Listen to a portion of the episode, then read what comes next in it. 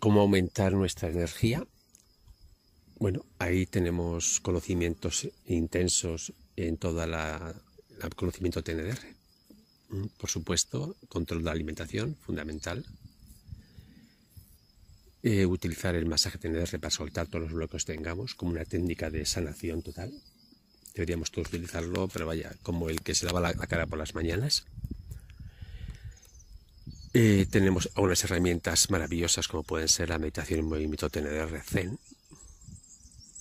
Secundariamente, en un momento dado, cuando el cuerpo no está muy equilibrado, utilizar las plantas de salud desde el punto de vista sindrómico.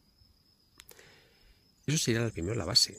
La base, hombre, luego por supuesto, pues hacer ejercicio, mover el cuerpo, pero incluso si estuviéramos que estar encerrados en un monasterio sin poder salir o en una habitación, utilizáramos la meditación en movimiento zen como forma de mover el cuerpo serviría y lo, equilibraría. Así que digamos que cada uno tiene que ver en sus condiciones cómo crear su espacio para realmente cuidar su alimentación, eh, cuidar su cuerpo en general, es decir, hacer técnicas de movimiento, masaje TNR. Así que de esa forma sería una forma de ganar energía.